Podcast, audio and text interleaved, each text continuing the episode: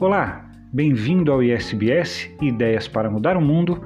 Eu sou Flávio Gonzalez e nós vamos agora para a nossa 23 terceira aula do curso de formação em coaching. Agora que nós vimos os fundamentos do processo de coaching, a postura do coach, o código de ética do coach, as principais qualidades que ele precisa desenvolver em si mesmo, os elementos essenciais do processo e o passo a passo, as fases do processo, como vimos na aula passada, nós vamos começar então a trazer alguns aspectos que podem contribuir, que podem ser utilizados como ferramentas no processo de coaching. Né? E um desses aspectos, né, um, um desses componentes, sem dúvida nenhuma, é a proposta de desenvolvimento de novos hábitos.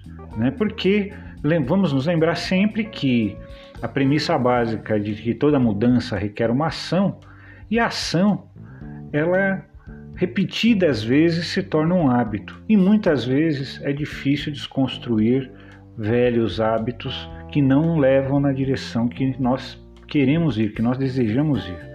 Então, é muito importante que a gente consiga trabalhar né, alguns aspectos ligados à questão dos hábitos com o nosso coach, com o nosso cliente e, e ajudá-lo a se aperfeiçoar, né, a realmente adquirir hábitos que levem com maior facilidade ao resultado que a pessoa quer alcançar. Né? E para falar disso, então, nós vamos usar na aula de hoje um referencial muito citado né, um, a partir de um livro que já vendeu quase 30 milhões de exemplares no mundo, que é o livro do Stephen Covey, Os Sete Hábitos das Pessoas Altamente Eficazes Lições Poderosas para a Transformação Pessoal. Esse livro fez um, muito sucesso, trouxe um grande impacto né, e impressionou, influenciou muito grandes empresários, inclusive, por exemplo, aqui no, no Brasil, o Abílio Diniz, numa entrevista, disse que quando leu esse livro ele ficou tão empolgado e, e tão impressionado com as possibilidades que o livro trazia de revisão de metas, revisão de valores, que ele começou, comprou vários exemplares do livro e começou a distribuir para para pessoas próximas, para colegas de trabalho, enfim. Né? Ele realmente começou a divulgar esse livro porque viu ali alguns elementos simples, porém muito válidos para que a pessoa realmente desenvolva é, novos hábitos e um, hábitos, como o próprio nome diz, altamente eficazes, com foco na transformação pessoal. Né? Então, antes de entrarmos né, no, nos Sete Hábitos do Stephen Covey, queria lembrar um outro livro que cita a questão do, do hábito, que é O Poder do Hábito, né, de Charles Duhigg, né, Duhigg, Charles Duhigg, porque fazemos o que fazemos na vida e nos negócios. Esse é o subtítulo do livro, né? E o Duhigg ele tem uma frase é, que é muito próxima de coisas que nós já falamos aqui desde o começo do nosso curso, que é: se você diz às pessoas que elas possuem o que é necessário para dar certo na vida, elas provam que você tem razão. Então, olha só que interessante, né? Na verdade, se você consegue convencer a pessoa de que ela tem as potencialidades, de que ela tem dentro dela mesma os recursos que ela precisa, né, ou pode desenvolver esses recursos para autotransformação, elas acabam se autotransformando. Né? Então, isso também está relacionado ao poder do hábito. E falando então dos sete hábitos do Stephen Covey, antes de nós falarmos um pouco de cada um deles, vamos dar uma rápida passada por todos. Né? Então, sete hábitos das pessoas altamente eficazes são: hábito 1, ser proativo. Hábito 2, Começar com um objetivo em mente. Hábito 3. Primeiro, o mais importante. Hábito 4. Mentalidade ganha-ganha. Hábito 5. procure primeiro compreender, depois ser compreendido. Hábito 6. Criar sinergia. Hábito 7. Afinar o instrumento. Esses são os sete hábitos que, segundo as pesquisas de Stephen Covey, podem levar a pessoa a ser mais eficaz, ou seja, a atingir realmente as suas metas, os seus propósitos. E agora nós vamos falar um pouquinho de cada um desses hábitos e de como a gente pode linkar tudo isso com o processo de coaching, né, no atendimento àquela pessoa que nos procurou, ao nosso cliente. Então, primeiro, hábito 1, um, seja proativo. Né? O que é ser proativo nessa perspectiva do Stephen Covey? Então, primeiro, assuma a responsabilidade. Isso é um ponto chave em qualquer processo de desenvolvimento. Por quê? A nossa tendência geralmente é culpabilizar as outras pessoas. Né? Quer dizer, tudo que, que não dá certo, tudo que de alguma forma falha, a tendência é a gente sempre apontar o dedo para outros. Né? E com isso, a gente acaba não assumindo a responsabilidade pelo resultado que nós chegamos. Né? Por mais que nós não Existem fatores extrínsecos a nós, perante os quais nós muitas vezes não temos nenhuma governabilidade, mas no mínimo a nossa atitude frente a esses fatores, ela pode ser determinante. Então, se algo deu errado porque surgiu imprevisto ou porque eu adotei uma estratégia equivocada, é, isso é da minha responsabilidade. Né? E quando eu assumo a minha responsabilidade, eu ganho uma força. Né? Que força é essa? A força de saber que cabe a mim, né? e somente a mim, tomar as atitudes que eu preciso para conseguir atingir as minhas metas, os meus objetivos. Então, assumir a responsabilidade. Isso você pode trabalhar a todo momento no processo de coaching, no atendimento ao seu cliente. Né? Na, na medida em que ele tenta é, culpabilizar, né? às vezes vai, vai culpar o, o chefe, vai culpar a esposa, vai culpar os filhos, vai culpar a sorte, né? não que a gente ignore o papel de terceiros, né? o papel do acaso na nossa vida, mas isso também é uma fuga, muitas vezes, da própria responsabilidade e da própria capacidade de dar uma resposta mais eficiente aos desafios né, que, que vão surgindo no caminho. Né? Então, às vezes vale, né, pensando que o coaching sempre tem aquela premissa né, que as respostas é o cliente tem, né, e, o, e, o, e o coach tem as perguntas, né, muitas vezes diante de uma situação de a pessoa estar tá se colocando ali como vítima de algum contexto externo, às vezes vale uma simples pergunta: e o que você pode fazer em relação a isso? Porque aí você empodera o indivíduo, né? Você devolve o poder a ele, né? Porque na medida em que eu delego a minha sorte a fatores sobre os quais eu não tenho nenhum gerenciamento, eu fico à deriva, na verdade, quer dizer, as coisas vão dar certo se, se tudo contribuir para isso, as coisas vão dar certo se os outros contribuírem para isso, mas na verdade aí você fica numa situação de dependência. Então a questão da responsabilidade é isso, é tomar a responsabilidade para si. Um outro aspecto do ser proativo é a iniciativa, né? Começar as coisas. Né? Então, ser proativo, né? dar os primeiros passos. Ser proativo é iniciar. Né? Gosto muito da frase do nosso querido navegador Amir Klink, né? Um, uma pessoa realmente muito admirável aqui do nosso Brasil, né? que ele diz o seguinte: em algum momento é preciso partir, né? em algum momento é preciso partir, ou seja, você pode planejar, você pode se preparar, pode e deve, né? Tenho certeza que o Amir Klink se prepara muito para tudo que ele faz, planeja muito. Agora, chega um momento em que você tem que levantar a âncora, içar as velas, né? ligar o motor e começar a viagem. Né? senão você vai ficar sempre na perspectiva do sonho, sempre na perspectiva do plano que não se concretiza. Né? E autoconfiança, que é um, é um aspecto que nós temos que ajudar o nosso cliente, o nosso coach, a desenvolver. Seja mostrando para ele as habilidades que ele tem, seja sinalizando as potencialidades, seja valorizando conquistas. Né?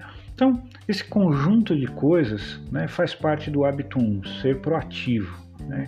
Então, assuma a responsabilidade, tome iniciativa e seja autoconfiante. Né? São elementos essenciais aí para que a gente possa ser proativo, ou seja, que a gente que as coisas partam de nós, né? Vamos dizer assim. Esse é um aspecto muito importante. O segundo hábito proposto por Steve Covey é comece com um objetivo em mente, né? Isso, bom, nós cansamos de falar aqui no decorrer do, do nosso curso, né? Falamos da importância, né, de você traçar um objetivo, né? Lembrando sempre aquela premissa de que se você não sabe para onde você quer ir, qualquer caminho serve, né? Então, é, dentro dessa perspectiva, começar com um objetivo em mente, primeiro presume você ter uma visão, né? uma visão, ou seja, você ter um horizonte de onde você quer chegar, né? um horizonte maior. A partir desse horizonte maior, você estabelece metas, você divide isso em passos, em ações que você possa dar e traça um planejamento, né? ou seja, traça um mapa para você chegar até aquele local. Daí que muitas vezes vem a ideia do coach como cocheiro, né? Aquele que está junto ali naquela jornada para seguir aquele mapa. Então começar com um objetivo em mente, né? Porque para você realmente conseguir atingir uma meta, você tem que saber qual é a meta que você quer atingir. Claro que às vezes você mira uma determinada coisa e acaba acertando outra muito maior. Se isso acontecer, ótimo, né? Também não vamos nos fechar para essas possibilidades que às vezes acontecem né, no decorrer da nossa vida. Mas você tem que ter um objetivo em mente, né, até para você ter foco, que é um elemento essencial para você poder se desenvolver. E esse objetivo em mente, então, ele está relacionado a ter uma visão, estabelecer metas e fazer um planejamento. Né? Então, isso é uma coisa que é inerente ao processo de coaching, né? É totalmente inerente. Lembra-se que né, aquela nossa famosa fórmula, descobrir onde estou e para onde eu quero ir. Né? Esse é, uma, é praticamente isso é 50% talvez de todo o processo de coaching. Né? E às vezes não é simples a pessoa definir para onde ela quer ir, às vezes não é simples ela enxergar com toda clareza onde ela está. Isso é um desafio para todos nós, né? Por isso que nós discutimos no, no decorrer do, do nosso curso, por exemplo, aquelas ideias de figura e fundo, né? De a gente perceber o pano de fundo do, de tudo que a gente está vivendo, né? Enfim, é, esses elementos aí que nos ajudam depois a um processo de autoconhecimento. Hábito 3. Faça primeiro o mais importante. Como na aula passada nós citamos aí os Alcoólicos Anônimos, que é uma grande organização que não deixa de trabalhar com metas, não deixa de realmente estimular o desenvolvimento e o crescimento das pessoas, estimula muito, né? E um, um dos lemas né, do, dos Alcoólicos Anônimos é as primeiras coisas primeiro, né? Isso parece parece redundante, mas é muito verdadeiro, né? E o hábito 3 do Stephen Covey é isso, né? Faça primeiro o mais importante. Porque aí a gente sempre cai naquele dilema que muitas vezes alguns palestrantes falam e que às vezes tem gente que fala até é, tirando um pouco de. fazendo um pouco de piada disso, mas é a diferença do urgente e do importante. Porque se você fizer só o urgente, você vai passar sua vida apagando incêndio e muitas vezes você vai deixar de fazer o que é mais importante. Então faça primeiro o mais importante, né? Isso passa por alguns aspectos, né? Primeiro de todos é integridade, né? Integridade em que sentido? Qual o seu objetivo maior? Qual o seu propósito, né? É, quais as suas prioridades na vida, né? Isso, isso tem a ver com integridade, né? Fazer primeiro o mais importante, né? Então, é aquele dia em que você tem uma reunião para fazer, mas né, seu filho está doente e você cancela a reunião porque você sabe que o seu filho naquele momento é mais importante, ele precisa mais de você. Então, esse é um exemplo, né? mas tem N questões. Né? A administração do tempo, né? justamente porque às vezes a gente gasta muito tempo fazendo o urgente e pouco tempo fazendo o que é importante, né? E às vezes mal sobra tempo para fazer o que é importante. Então, aí existem N ferramentas de, de gestão do tempo, né? É, existem várias formas já consagradas da gente tentar fazer uma administração do tempo, isso de fato é importante. Algumas pessoas conseguem fazer isso simplesmente usando o Outlook né, do, do computador. Enfim, hoje todos nós carregamos uma ferramenta poderosa que são os smartphones, né? É, que pode ser uma grande ferramenta de administração do tempo, né? E que pressupõe também organização, né?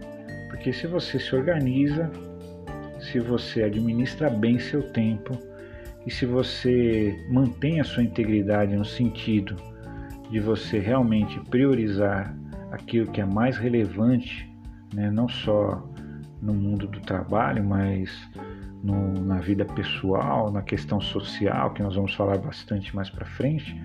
Então, a gente não pode perder isso, isso de vista. Né?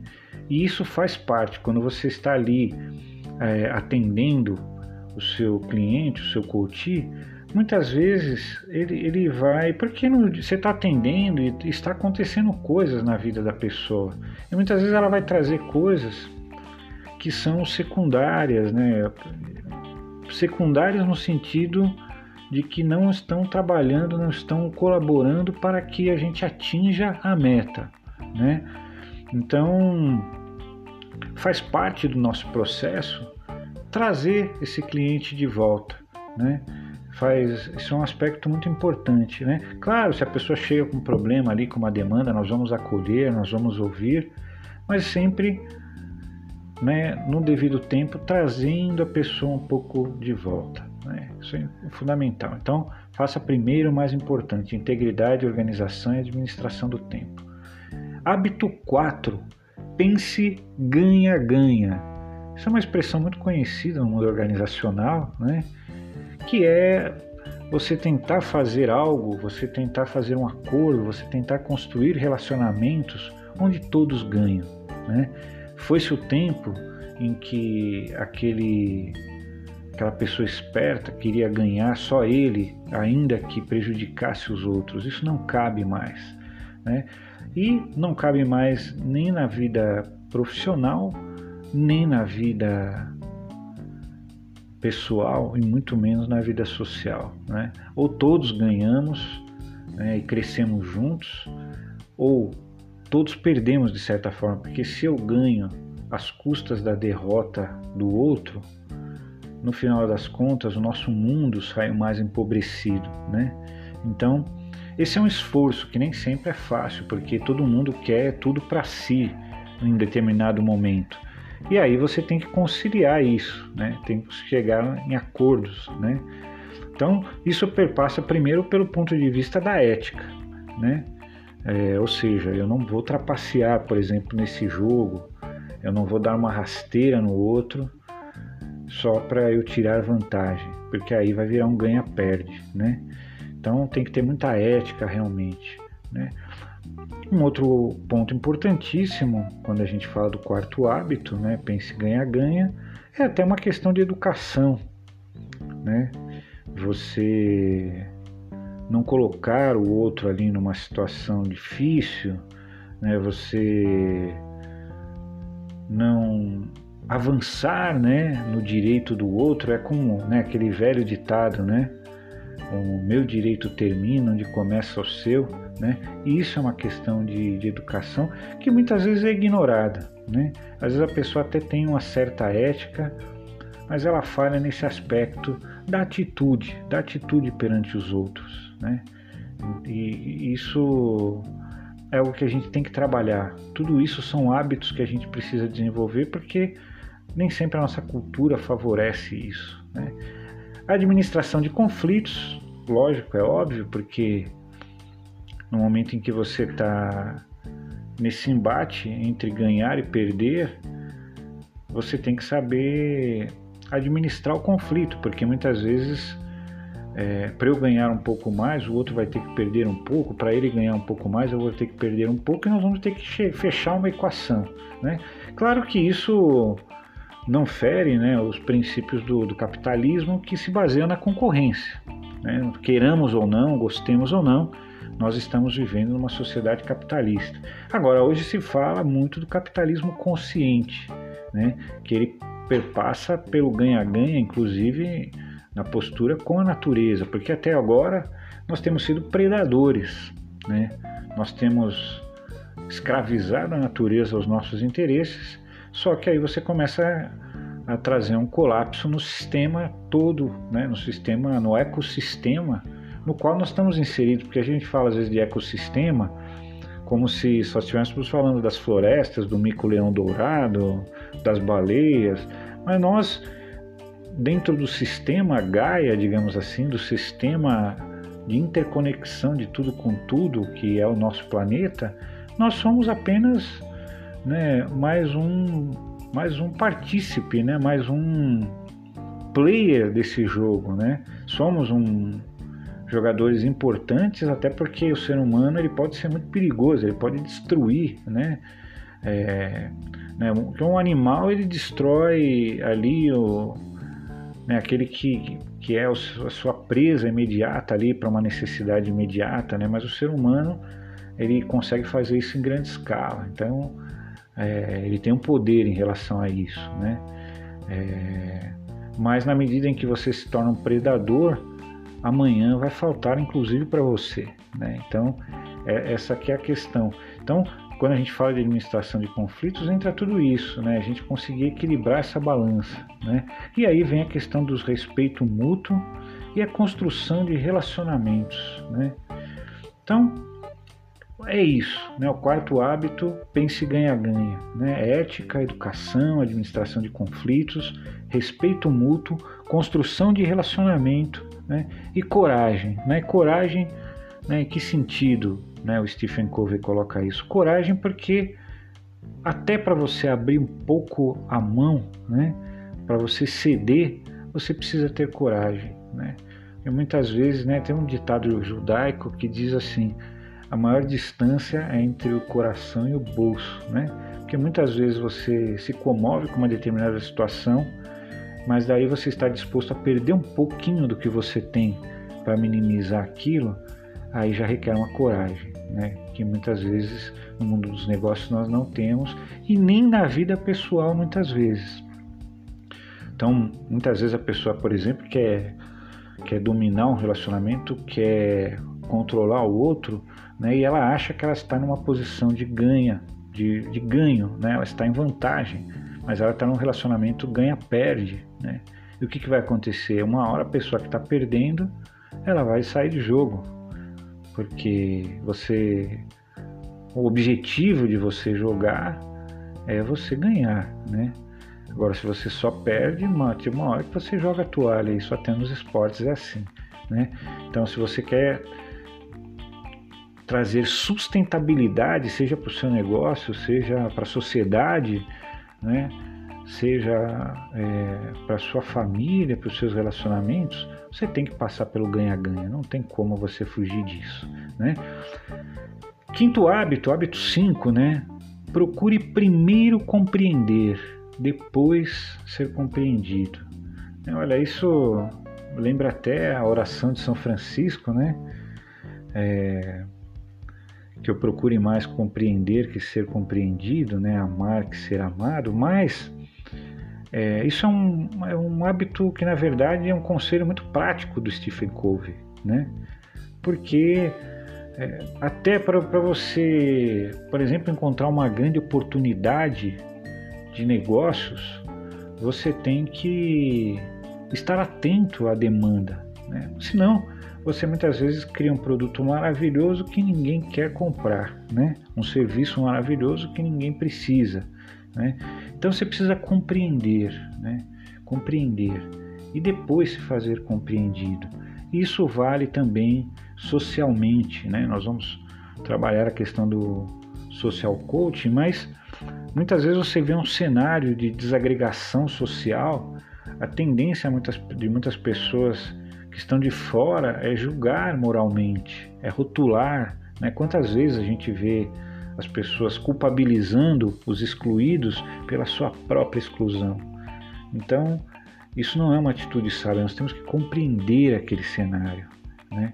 E depois, em cima de propostas que nós vamos fazer, de intervenção, proposições, aí sim ser compreendidos, nos fazer compreendidos. Né? E nos relacionamentos a mesma coisa, né? É, muitas vezes a gente quer ser compreendido, mas a gente não está percebendo que a gente está ignorando o outro. Então procure primeiro compreender, depois ser compreendido. E isso passa pela questão da escuta, né? Já vimos aquele maravilhoso texto do Rubem Alves, na né? escutatória, né? Que, que trabalhamos aí quando falamos do, do relacionamento, da comunicação do coach com o seu cliente, empatia, capacidade de se colocar no lugar do outro, de colocar o chapéu do outro, né? capacidade de apresentação, né? ou seja, no momento em que você tem um insight, no momento em que você quer expor a sua posição, né? você tem que ter essa capacidade também de tocar os outros. Né? A gente sempre se lembra nesse sentido do Steve Jobs, né? Ele fez apresentações memoráveis, né? Pela simplicidade, mas ao mesmo tempo pela ousadia, pela criatividade e honestidade, né? A honestidade é um elemento essencial, né? Quando você fala de compreender ou ser compreendido, né? Porque se você assume uma postura pouco honesta, você vai entender aquilo que você quer entender? E você vai distorcer o que você tem a dizer também para convencer o outro, né? Então, é, primeiro compreender, depois ser compreendido, né? Então isso passa realmente pela escuta, pela empatia, pela capacidade de apresentação e honestidade. Hábito 6. Crie sinergia. Né? Crie sinergia. Sinergia é quando naquele momento em que nós realmente conseguimos alinhar diversos fatores, diversos atores em prol de um objetivo comum, né? E sim, né? Sim, né? É, esse, designativo sim significa sempre juntar, né? Por isso que nós falamos sincronia quando as coisas acontecem ao mesmo tempo, é, enfim, e por aí vai. Né? E a sinergia é justamente quando nós conseguimos agrupar energias, né? E para isso não tem jeito, é o trabalho em equipe, né? ou se você é um empreendedor, é o trabalho colaborativo. Né? Cada vez mais hoje nós entendemos que ninguém faz nada sozinho. Né? E só assim nós vamos ter foco na resolução de problemas, né? porque quando nós. Né, se você pega uma lente, né, se você pega a luz solar é, aberta, se irradiando para todos os lados, ela cumpre um determinado papel. Agora, quando você quer que ela atinja um foco, você pega uma lente, você canaliza os raios para um ponto único, né? E, é, e isso queima, isso é capaz de acender um fogo, né? Então a sinergia ela trabalha nesse sentido, ela torna muito mais fácil a resolução de problemas, né? É, por isso que vem os ditados que todos nós conhecemos: a união faz a força, né? Unidos venceremos, o mandurinha não faz verão, e aí por diante, né? Juntos somos mais fortes, né? E aí entra o elemento da criatividade, né? Porque é a colaboração de cada pessoa encontra soluções mais criativas, né? E por isso se valoriza as diferenças. Então, o sexto hábito, cria sinergia passa por isso, né? Trabalho em equipe, foco e resolução de problemas, utilização da criatividade e valorização das diferenças. E finalmente, o sétimo hábito, que é afine um instrumento. Né? Quem é esse instrumento? Corpo, mente, cérebro, alma. Né? Então, nós cuidarmos de nós mesmos, né? cuidarmos do corpo, cuidarmos da higiene, cuidarmos da nossa estabilidade emocional, desenvolver atividades, habilidades técnicas, mais capacidades, né? fazer um trabalho significativo que faça sentido para nós, né? É, procurar fazer tudo a partir de uma lógica de sustentabilidade. Então, afinal, o instrumento está muito ligado a essa questão de você harmonizar essas dimensões todas da sua vida. Né? Hoje já chegamos num outro estágio, né? Porque houve um tempo em que ser workaholic era muito valorizado, né? Aquele sujeito que vive por trabalho. Hoje as empresas de ponta, claro, não todas, mas as empresas de ponta mais alinhadas com o futuro, né? Com, com o grau de desenvolvimento que nós já atingimos, elas avaliam muito também a capacidade, por exemplo, dos seus executivos de, de equilibrarem a vida pessoal e profissional. Por quê? Porque se ele ignorar a vida pessoal, lá na frente ele vai estourar. E isso vai ser ruim para a corporação, né? isso vai ser ruim para a empresa. E isso vale para a família também, para nossas relações pessoais, né? e vale para a sociedade, né, gente? Porque se eu estou vendo um problema ali, eu fecho os olhos, que é o que a sociedade costuma fazer, esse problema vai crescendo, crescendo, crescendo, até que chega uma hora que a gente não consegue fazer mais nada, né? Aí nós somos obrigados a nos lembrar dos versos inesquecíveis né, do Renato Russo, viveremos entre monstros da nossa própria criação, né? Então, é, antes que você tenha uma doença, antes que você pire, né? Antes que você tenha um infarte, né? Antes que o mundo entre em colapso, que o aquecimento global destrua nossas possibilidades, né? Enfim, antes que a gente faça uma loucura, né? antes que a gente largue uma carreira porque ela não faz sentido, é preciso cuidar, né? Cuidar então do corpo, mente, alma, né? agir com a partir de uma lógica de sustentabilidade, cuidar do corpo, né? estabilidade emocional, desejo de aprender, desenvolver sempre novas habilidades preferencialmente ter um trabalho mais significativo. Então é isso, gente. Passamos aí, né? E obviamente, quando a gente fala de afinar o instrumento, isso também é inerente ao processo de coaching, né? Porque muitas vezes uma parte do trabalho do, do coach é inclusive ajudar a pessoa a afinar o instrumento, porque ela vem muitas vezes desorganizada, justamente precisando de uma ajuda para se organizar, né? E muitas vezes também a ideia do hábito 6, né, cria sinergia, né, do sexto hábito, né? É aqui é o trabalho, um trabalho em conjunto, é a parceria que se estabelece entre o coach e o seu cliente, o seu coach. Né?